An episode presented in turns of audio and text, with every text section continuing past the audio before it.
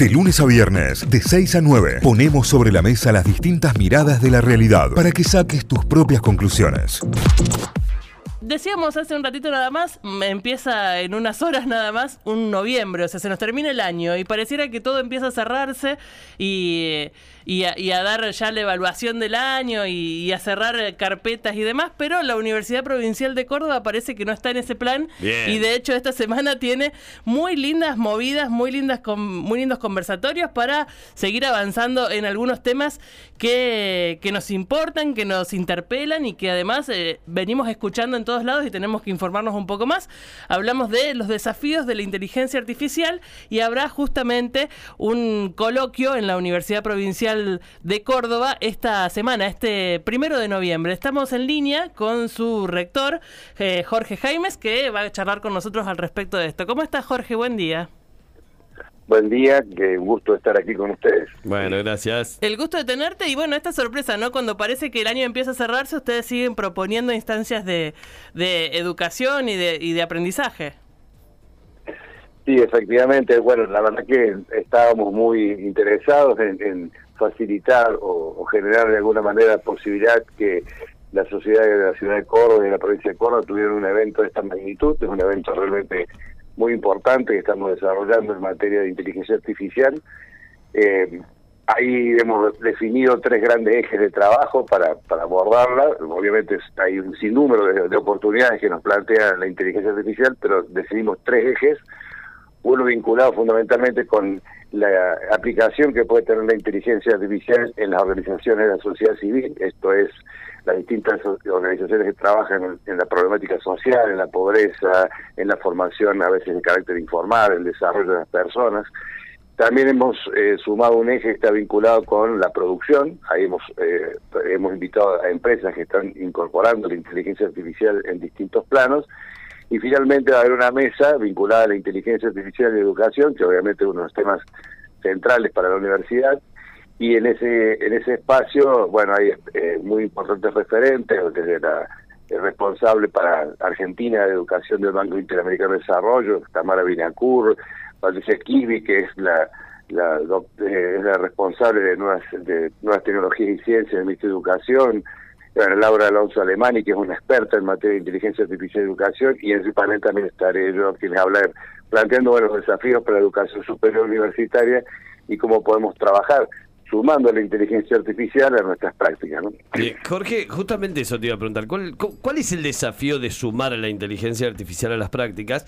Viendo que desde el principio hubo como, como un avance muy rápido, por lo menos o se popularizó muy rápido el uso de la inteligencia artificial, eh, más allá de, que se le daba como, creo yo, un uso bastante básico en sí, como para tener ese primer acercamiento, pero después, viendo que esto aplicado a la educación puede ser un, gran punto, digo, ¿cuál es el desafío a la hora de poder de a poco ir metiendo y mixturando la, la inteligencia artificial dentro de lo que es la educación tradicional? Bueno, Cayo, una, es una muy buena pregunta. Eh, primero creo que hay, creo que hay, eh, uno no puede hablar con la, inteligencia, artificial desde el futuro, sino que hablar desde el presente, ¿no? ¿Qué, se puede hacer hoy en el presente?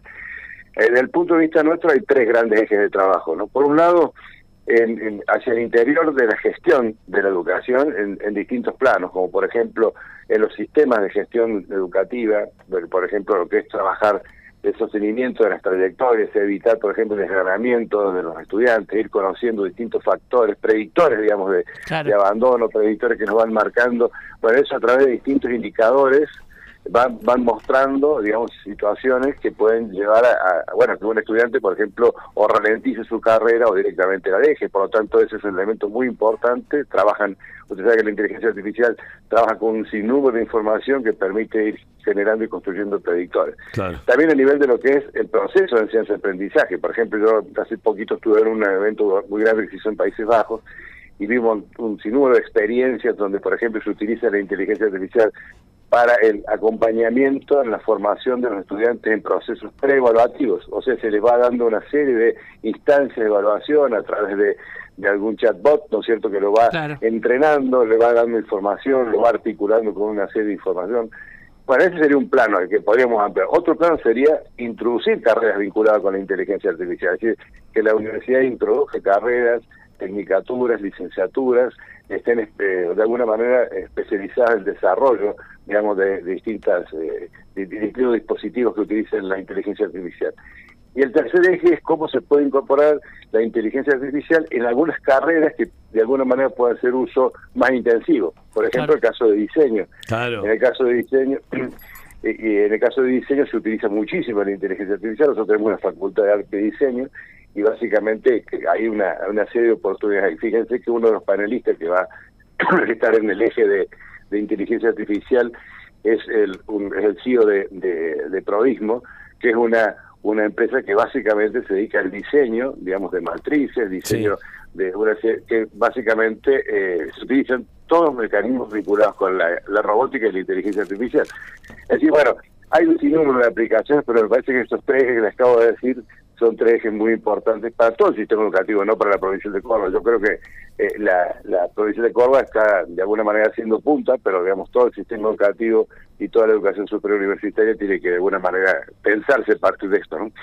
Sí, pensaba un poco en esto, digamos, es la... Mm, por lo menos no tengo conocimiento previo de otras instituciones del renombre que puede tener una universidad que se hagan cargo de un tema como este. Sí conocemos muchos especialistas en el tema, en diferentes rubros, pero institucionalmente tomar eh, postura al respecto es eh, no, se ve muy seguido, me parece.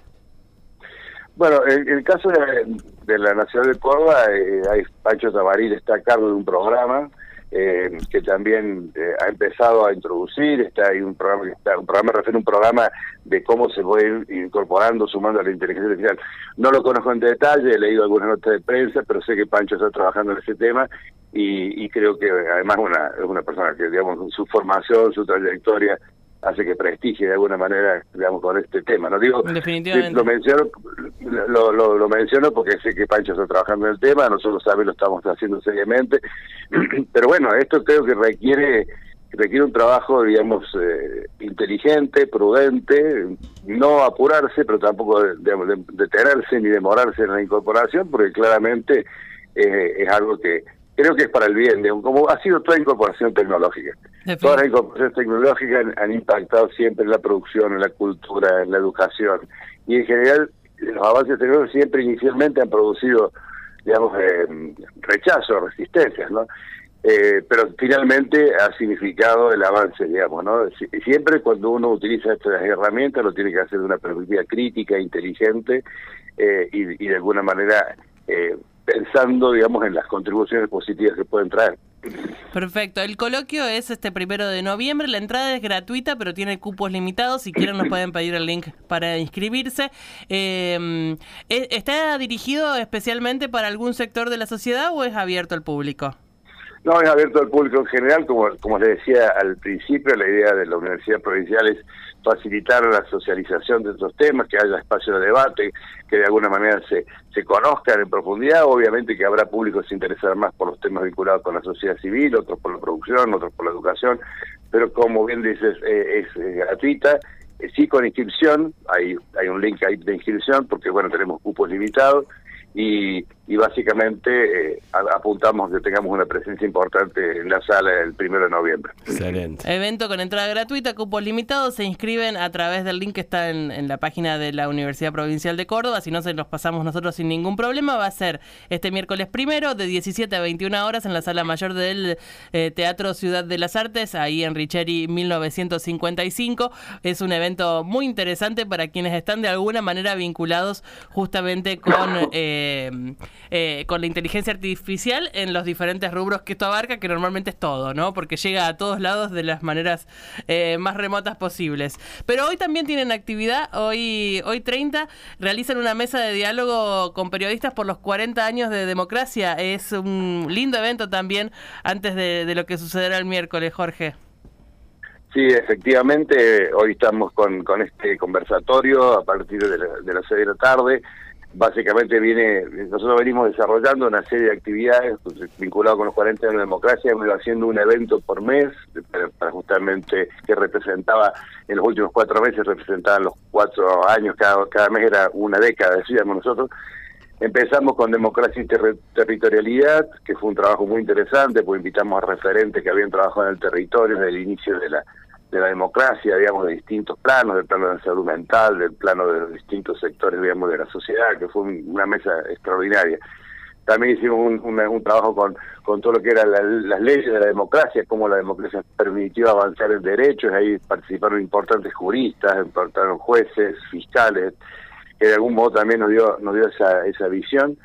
Luego hicimos una mesa, una actividad con los estudiantes y la democracia, que bueno, ahí se hizo, digamos, con la participación de distintos estudiantes o docentes que contaron su experiencia en la construcción de la democracia. Y bueno, igual como bien decían ustedes, tenemos periodistas invitados de distintos medios, hemos tratado de que sea lo más representativo de todos los medios de, de, acá de la ciudad de Córdoba, de la provincia de Córdoba, donde bueno, básicamente es también no dar cuenta cómo el periodismo contribuyó al desarrollo y la construcción de la democracia y cómo sigue construyendo.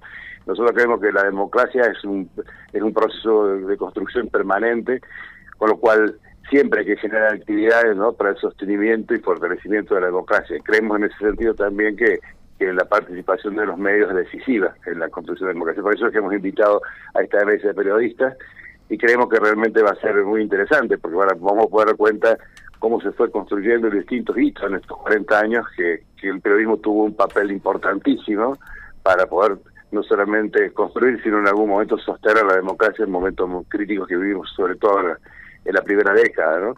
Así que seguramente va a ser muy interesante.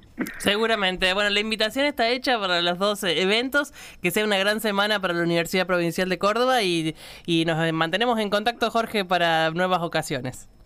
Bueno, muchísimas gracias ahí a los tres, al piso y, la posibilidad de, conversar con la audiencia de ustedes.